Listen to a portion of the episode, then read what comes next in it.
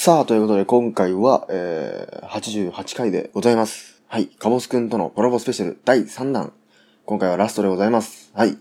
今回はですね、カボスくんとまたあのコーナーを、まあ、意識調査とは別のあのコーナーをやっておりますので、えー、ぜひチェックしてみてください。まあ、今回はですね、あのーあれですね、ちょっと途中で止めて、ちょっと YouTube とか開きながら見るといいかなと、個人的には思います。はい。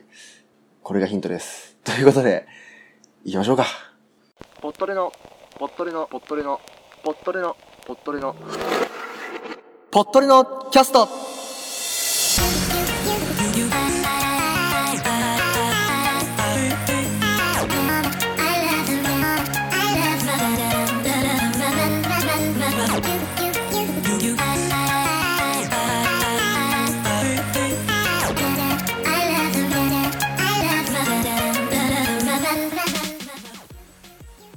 この番組はニュース、音楽、ボイスブログなど様々なテーマでゆるく雑談していく番組です。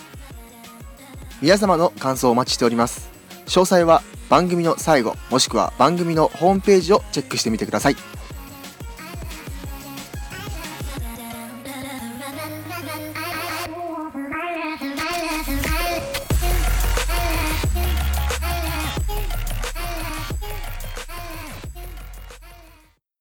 さあ、ということで、えー、春生とね、えー、カボスによる、えー、ポットレ戦火コラボスペシャル第3弾ということであります。はいお願いします。お願いします。ということで、今回はですね、えーはいあのコーナーを、えー今日は全面的にやりたいと思います。ということで、おこちら、今日の動画でございます。はい。この動画でございます。今日はですね、えー、2本2本ずつ、えー、紹介、はい。えーしてね、えー、それについて話してみようと思いますので、ぜひ、ま、皆さんも、えー、ちょっと止めて YouTube を見たりとかね、えー、パソコンの方はこう、同時に見ながら、まあ、ちょっと難しいですけど、まあ、見たりすると、まあ、面白いかもしれません。そうですね。はいということで、どっちからいきますか？そうですね。僕のやつからいきますか？いきますか。やつは結構短いんですけど、僕の動画は。うんうん。もう割とこう、ちょっと考えてもらいたい、えー、動画2本、ちょっと。はい。持っていましてですね。えー、僕の1本目はですね、ミスピン、ミスピングという、ミスピンク。えー動画なんですけど、えー、タンバピングポンショーというピンポンショーということで、なんだろう、うんうんえー、まあ見てもらったらわかりますよ。でこれの動画、えー、本物か偽物、もしくは、あ偽物もしくは、その、何？合成とか、うん CG を使っているものか、リアルでやってるものか、っていうのを当ててほしいわけですよ。というわけで、こちらの動画見てもらいましょう。えっ、と、ちょっと音声ね、とか YouTube 流せないので、ちょっと、皆さんも見てる感覚があって、カボスくんのこのリアルの感反応をちょっとはい見て。もらいたいと思います。はい。ま、音だけは別に入ってもいいかな。こちらです。まあ僕が口で解説しますとね、えーもうナイフを持った男の人が現れて、奥に女性が、ラケットを持った女性がいてですね、ナイフをピンポン玉みたく、えー投げて、その、スイカとか、あ、スイカじゃない、えパイナップルとかを切ったりするような、まあなんつうの、危険なアクションの動画なんですけど、今の映像、フェイクかリアルはどっちだと思いますか？合成かこれはリアル、本当にこの人の離れ技なのか。これはリアルでやってんじゃないの？アこれリアルだと思いますか？はい。えー、こちら、えー、フェイク動画でございます。フェイクか。はい。これ、実は編集の CG でですね、まあこれ皆さん見てもらうとわかるんですけど、結構リアルに見せてるんですけど、実はこれ、もう元からナイフ刺さってるんですよ。それを編集で消してるんですよ。で、この男の人は投げてるように見せて、これ実はこれもう下にこう、なんだろう、フレームアウトさせてるだけなんですよ。下に打ち付けてるだけなんですよ、男の人は。で、これ元々刺さってるものを、えー、カットと CG で、えはあ、すごいなーで、これがか、あの、フェイクだってわかる、えー、理由として、最初の女の人が、えっと、歩くシーンがあるんですね。はいはいあの、標的、的になる。女の人のス人のスカート見ると、明らかに不自然な動きしてるんですよ。わかります？あ今、うん。スカートが、ちょっと、めくれるんですよ、不自然に。そうね。これはあの CG で消してる、隠、隠しきれてないっていうか、あのー消せきれない、とこで、これが種明かしになるっていう証拠なんですね。という感じで今日、僕もう一本ね、あの、フェイクリアル動画持ってきたんで、こちらも後でいいですね。欲しいので、えー、まずは一本目こちら、ミス・ピングという動画ではい。ございました。はい。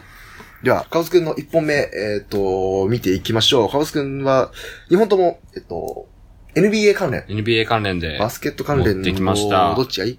下の方先がいいに下行こうか。はい。じゃあ、こちら、えー、こちらですね、えーカーメロ・アンソニー。じゃあちょっと解説もらっていいですか？ちょっと。えっと、まあ、YouTuber の方、アメリカの YouTuber の方がいて、はいえー、B.A.5 っていう方がいらっしゃるんですけど、はいはいまあその人が NBA 選手のね、えー、真似をするんですけど、まあな、日本のモノマネ芸人で言うと、コロッケさんみたいなはいはい。感じで、結構過激にやってね、過剰にやって笑いを誘うようなモノマネで、でも本当に特徴捉えてて似てるんですよ。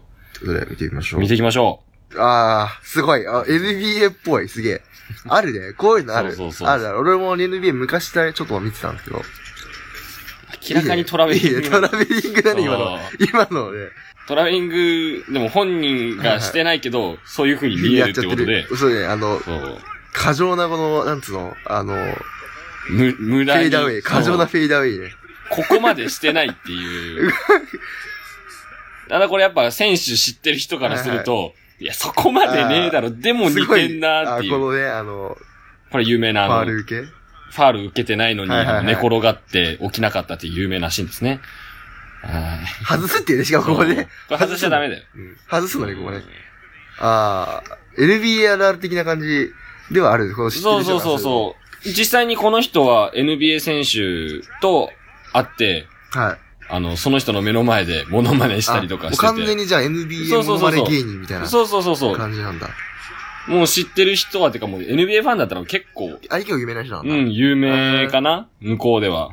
本当に。で、今回カーメロ・アンソニーの、いや、カーメロ・アンソニーという選手のね、はいはいはい。えー動画見てますけど、実際にはマイケル・ジョーダンとか、コービー・ブライアントとか結構もっと有名な人たちのねあ、そうですね。えーコービーブライアントとかもそう、コービーとかも本当ふざけ、ふざけてるからね、すごい、もう実際に、えー見ていただきたいなと思いこますねの、こ。こやってるのが、こうなんか、そうそう、あのシュート入れた時の、こうなんか、煽り仕草みたいなやつが、これ、メロのカメランソリーのルーティンを、過剰にちょっと。過剰にやりすぎなんだよね。そうそう。だからこれあのーまあ、NBA を知ってる人が見ればもちろん面白いですし、実際にこういろいろ見てたら、NBA 知らない人が見ても面白い、えー動画とかあるので、あるねえ誇張しすぎた。ーそうそうそうそう、あの、ザコシ少年ねザコシみたいな、誇張しすぎた NBA 選手、カーメロ・アンソニーみたいなザコシとコロッケの中間ぐらいかな。感じになってるわけですね。これ面白いので、はい、ぜひ見てみてください。た。ということで、まあ、じゃあ次、2本目の僕の動画、行きましょう。行きましょうえーこちらですね、えー GoPro Man Fights of Great White Shark ということで、はいえーとこちらもですね、とあるハプニング動画なんですけど、これはリアルなハプニング動画なのか、フェイクなのかとフェイクなのかというのを見てほしいです。まあ動画はですね、男の人が GoPro を使ってこう、海辺で、えー撮影するといううんうん。動画なんですね。で、飛び込みの動画撮りたかったのかな確か。で、ええっ、と、海に、まあ崖から飛び込むっていうのを GoPro で撮りたくて、まあこうやってやってるわけですよ。はいはいはいはいつけて。で、じゃあ、こう、まあ結構高いところですよね。高い高い高い完全に高い。崖ですよ。で、崖からまあ飛び込むぜってやって、飛び込むと。飛び込んだ先に、っていうところですね。飛び込んで、今度はね。飛び込んで、まあ、やっと飛べたぜってなって、ちょっと泳いで戻ろうとした時に、え、え、え？サメ？サメです。サメが泳いでると。で、こう、まあ、慌てて、えーこう、あの、岸辺に、岸に戻るっていう、そういうハプニング動画なんですけど、はい。こちら。今の、ほら、これ、サメね。うおーサメ。結構近くにで、割とでかいのがいるんですよ。サメ臆病なのに。おーこちらの動画ですね。いや、でもこれは、これさっきのは、えー、フェイクでしたけど、こちらどうですかね。これもフェイク、これもフェイクじゃないの、はいこれこそ、さすがに、な、なんか、聞いた話だとサメっていうのは結構臆病だから人間にあまり近づいてこないみたいな話聞いて、これ結構今近づいてきたんでぶ、ね。フェイクじゃないかなと思います。はい、ということで、えー、こちらの動画、フェイクでございます。ああ、やっぱ、はい、こちらも、はいまあ、結構リアルにね。いやめちゃくちゃリアルびっくりした合成してるんですけど、えっ、と、これ完全に合成でございま。ですすよねもう、いや、すげえリアルだった。まあ、でもなんか、外国だと、あんな、なんだろう、崖から落ちたところにサメいてもなんかおかしくねえんじゃねえかみたいなちょっと、思うけど、あるか確かに川津くんのな。言う通り、サメって意外とね、そうそう。臆病って結構臆病で。が分かってたら、うん。あんなに近づいてたらもう食われてるだろうっていう。であんな浅瀬にサメがいたらね、えー、大変だよ。おかしいもおかしいですからね。あということでー正解でございます。ありがとうございます。いや、でも、これ、やっぱ、初見だとね、わそうそうそうからないかもね。わかんないですし、こう、なんだろう。う。まあ、これはフェイクかリアルかっていう観点で見てるんですけど、うん完全にこう、もうリアルですっていう感じに見せられたら多分信じちゃう信じ、全然信じるね。系の動画のやつですよね。だからこの CG の高さとか、そうそうそう。そういった分ではやっぱり、進歩が、す作り込まれごい作り込まれてる。本当に、はい。えー、見物でござといますので。わけで2本目。はい2本目はこちらでございました。はい。それで、カオスくんの、えー、2本目行きましょう。もう行きましょう。こちらも NBA の動画、ちょっと解説をはい。もらっていいですかね。えー、サンアントニオスパーズっていうね。はいはいはい。えー、もう20年ぐらい、はいずーっと、プレイオフ、ポストシーズンもね、戦い続けてたチームが、えーございまして、そこの、えーこの15年ぐらい、ビッグスリーとしてね、はいそのチームを支え続けてきていた、えーマヌ・ジノビリっていう選手がね、はい。えー先日引退したんですよ。はいはい。で、このジノビリっていう選手は、実は結構、有名な選手で、あの、はい。変態的なパス、もう、なんでそこに出せるんっていうような、ほうほうほうパスとかを出せたり、えー、あとは今 NBA で主流になってるユーロステップっていう特殊なステップをね、はい。えー、NBA に持ってきた第一人者で、どんなステップなんですか？普通、レイアップシュートっていうのに行くときは、まっすぐその、自分の目の前にある線に沿ってね、足を1、2って出し1 2ってシュートに行くんですけど、ユーロステップの場合は、まずその線の右側に、こう、足を出してはいはい、そしたらディフェンスはそっちに寄りますよね。はいはいはい。その、それを見て、逆方向に蹴り出して左に行って、あ、それのことを言うんだね。そう今もう日本でもまあ割と、ほとんどの人が使うような、その基本的なステップを、戦術としてとかそ細かいスキルとしてやる。う、持ってきたのがこのジノビリっていう選手で、あのーおすすめ動画とかに出てくる、え、この、この人？この人？そう、この20番の。今片手でパス出した？そうそうそうそう。すごい。あ、クソ変態みたいなパスを出す。これ、これすごいでしょ？もうなんだろう、決め打ちだよね。だから、ここに、そうもこいつ走るだろうみたいな感じで、誰もいないところにほっぽって、ちょうどその人が来るみたいな。そう、本当にあのーまあそういう感覚見ないで、み、に見てないもんね。もう全く見てない。もうお前後ろにどうせ走ってるだろうみたいな感じの決め打ちパスだよね。でまあ身長はそんなにとても高い方ではないんですけど、はいえーダンクシュートとかも、えー、えー回しますししてからそうは。そうそう、こうエキセントリックなプレーで、えーすごいね。上昇軍団あもう NBA の醍醐味的なところをこう全部取ってる。だね。スパーズをおすげねえな、支え続けてきた、まあ、エマニュエル、もう見ないで今度バック、背中の後ろを通すとか、やってます。これは本当にすごいんですよね。へえ。これずっとこう、えっ、と、サンアントニオだっけ？そう、サンアントニオ、一筋で。ずっとそうなんだ。そうそう。えっ、と、まあ、一昨年引退したティム・ダンカン。はい。えーで、今年、この間引退したこの、マヌジノビリ。はいはい。えーで、先日、えー、シャーロット・ホーネッツの方にね、トレードされた、えー、トニー・パーカー。この3人が、えー、ビッグ3として支え続けてたんですけどね。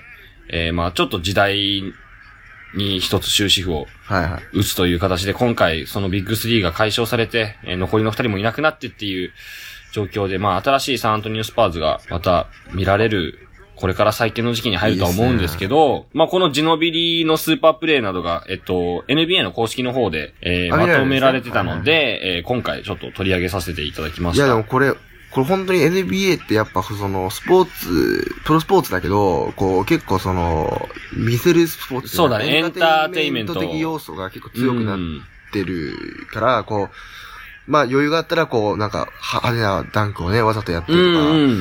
まあそういうのやるじゃないですか。もう完全にそれをもう体現してる人ですよね。本当にそうなんだよね。別にこんなプレイしなくていいんですもん、待てよ。見見ないで決め打ちみたいなことを別にしなくて安定したプレイを、クとかもそうそう、すごいね、これね。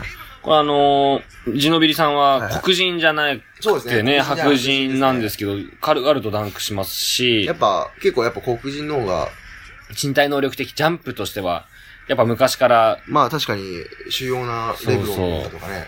白人は飛べないみたいな言われててったんだね。で、このサントニオスパーズを支えてきたその、監督、はいはいグレッグ・ポポビッチっていう人は、無駄なダンクとかそういう見せるバスケあまり好まないんですけど彼のプレーを見て変わったってへいうえ。ぐらいやっぱすごい、お今のパスもすごいよね。これすい。ごいでしょ見せる、もう、やっぱ基本はもう、パス相手は見ない。見ないノールックパスっていうのをね、もう体現した体現してます。人なんですよ。それ、あれだよね。あの、黒子のバスケ的なね。ああ、本当にそう。ああいう、明石明石。証的なね。ポジションは違うけど、もう。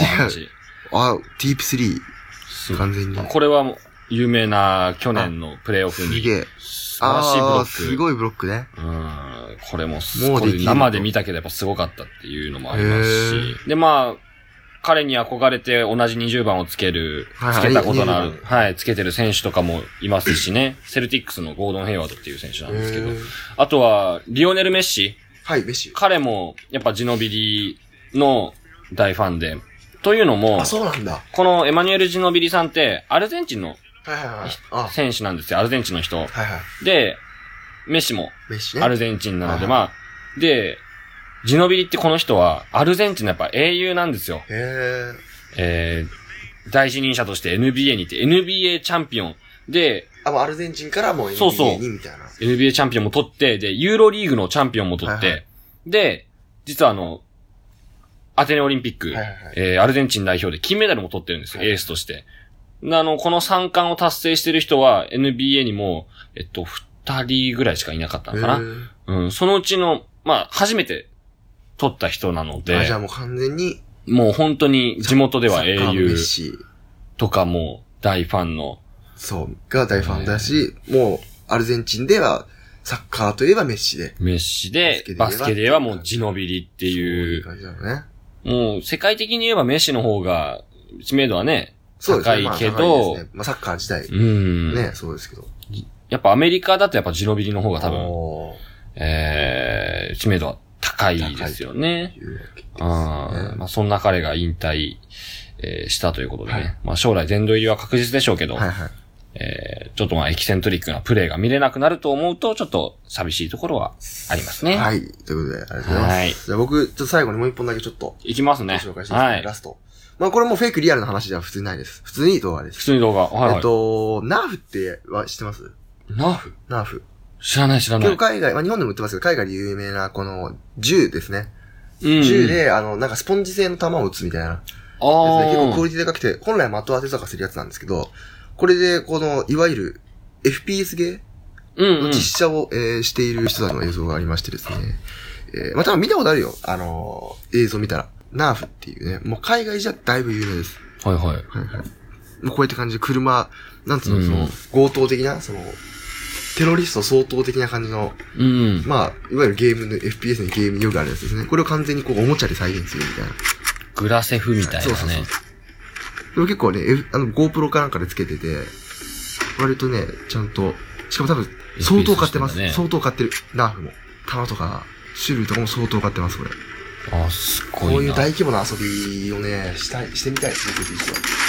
あー、大人の遊びって感じだな。まあこれ全部もちろん実質弾じゃなくて、うんあのスポンジ製の子供用のね、やつなんですけど、好きなことで生きていくそう。完全に、そううんそう、これなんか、敵の拾落とした武器をそのまま使うとか、あー、すっごい。FPS ゲーっぽいんですよ。で、このナーブっていうの、かっこいいね、なんか。結構ね、かっこいい作りなんだよね。で、うんなんかいろいろカスタマイズもできるみたいな。こう、照準つけたりとか、あー、なんか、か、いや、かっこいい、かっこいい。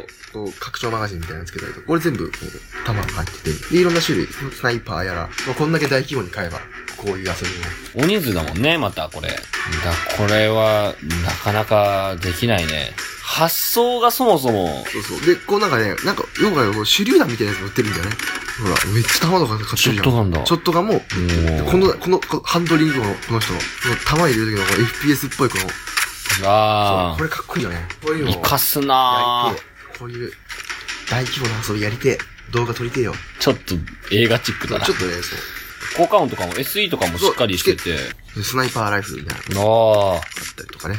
まあこういう、ナーフを大規模に使った動画でございます。こちら、タイトルは、えー、ナーフを First Person Shooter というシリーズ動画でございます。えー、これは、すごいね。公式としてもそうですね。広めてほしいよね、この動画多分。まあでも、こんだけ変わんねや、多分相当上がります。多分、これ一個高いと思いますよ。ああ。そうそう。すごいなぜひ、えー、ナーフ持ってる人いたら教えてほしいですね。いるのかな？え、結構だいぶ昔からあるんですよ、これ。あ、そうなの？で、もう、まあ買ったことないですけど、ちょっと欲しいなかっこいいなと思ったことあってね、ずっと。かっこいい。ということで、えー、ナーフ持ってる方いたら教えてください。ということで、今回は、えー、カボス君と私で、合計5本の動画を紹介してみました。リンクはすべて貼ってあるので、ぜひ気になったものがあれば見てみてください。お願いしますお願いします。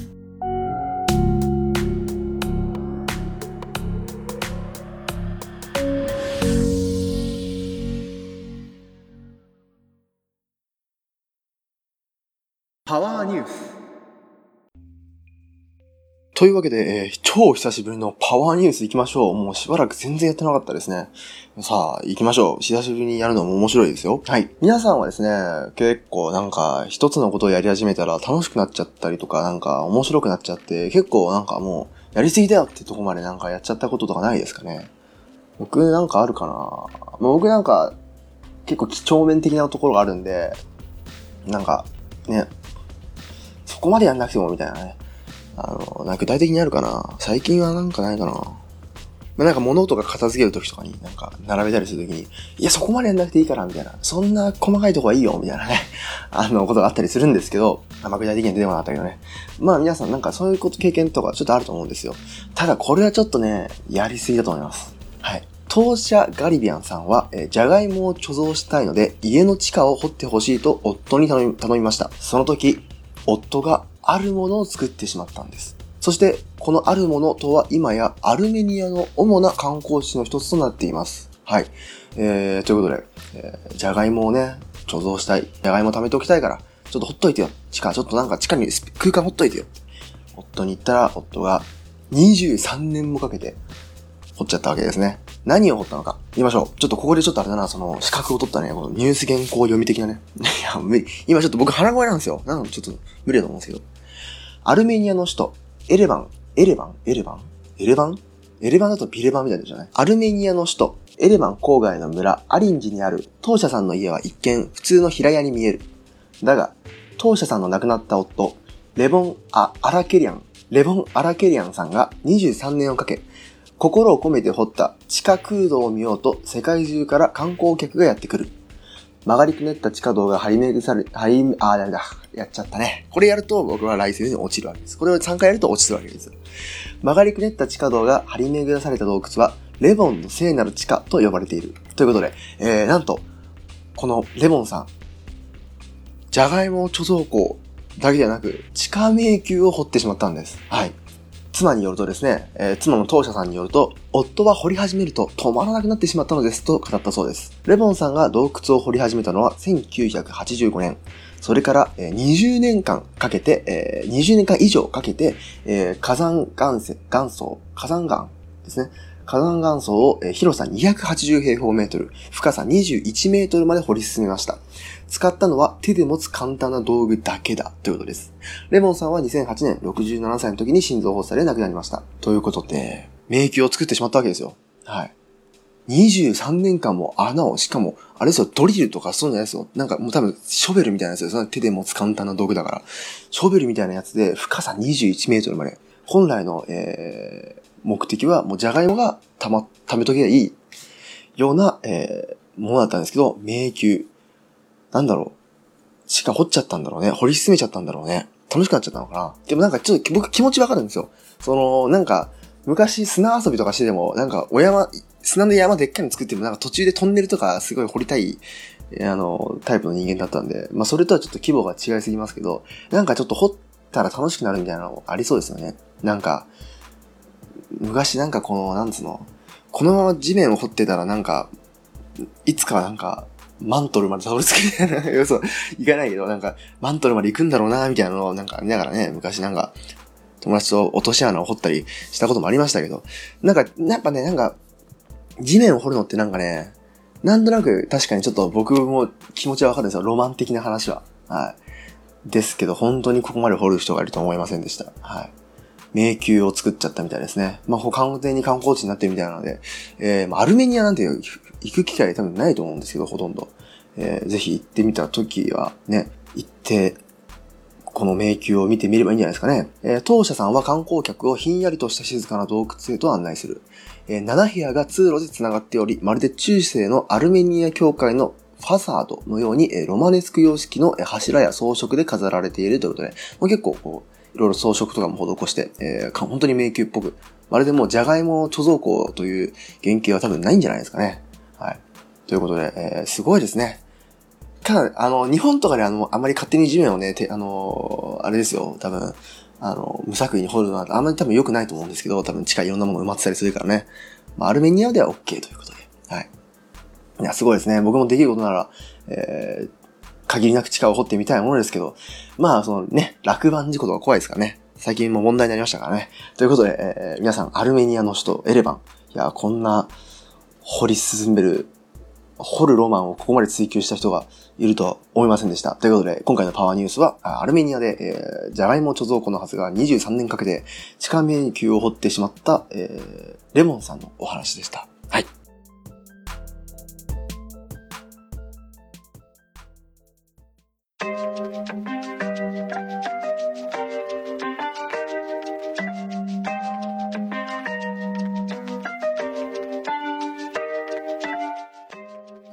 さあ、ということで、えー、前々回、前回、そして今回と3回にわたってお送りしました、カボスくんとのコラボスペシャルいかがだったでしょうか？えー、まあ本当にね、カボスくんと対談収録できてよかったですね。あの、ポットレとしてはやっておきたかったことの一つであるんでね。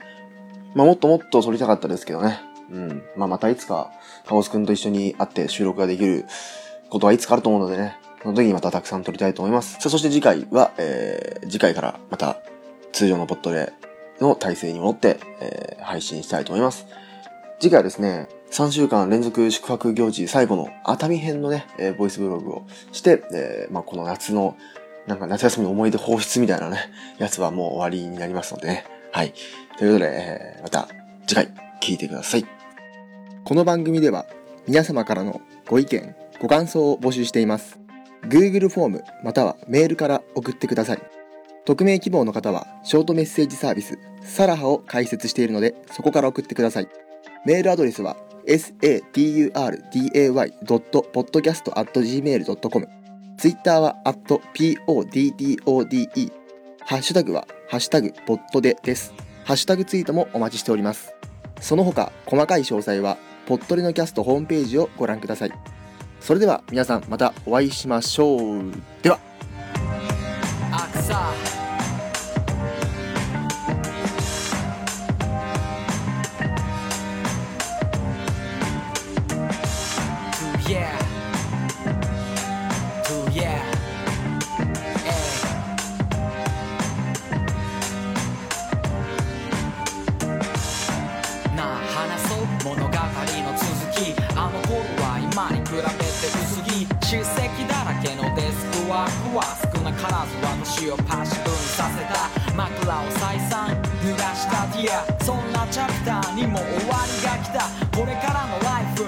車をかけるトラックの上だけがアクサのアベニュー Feeling ネガティブなマインド How come うまくいかないの Flying ゼタボロのプライド当然の way 象形は論ン Feeling ポジティブなマインドステップ踏めなくて戻ってないの Alright あの日見た夢のその上の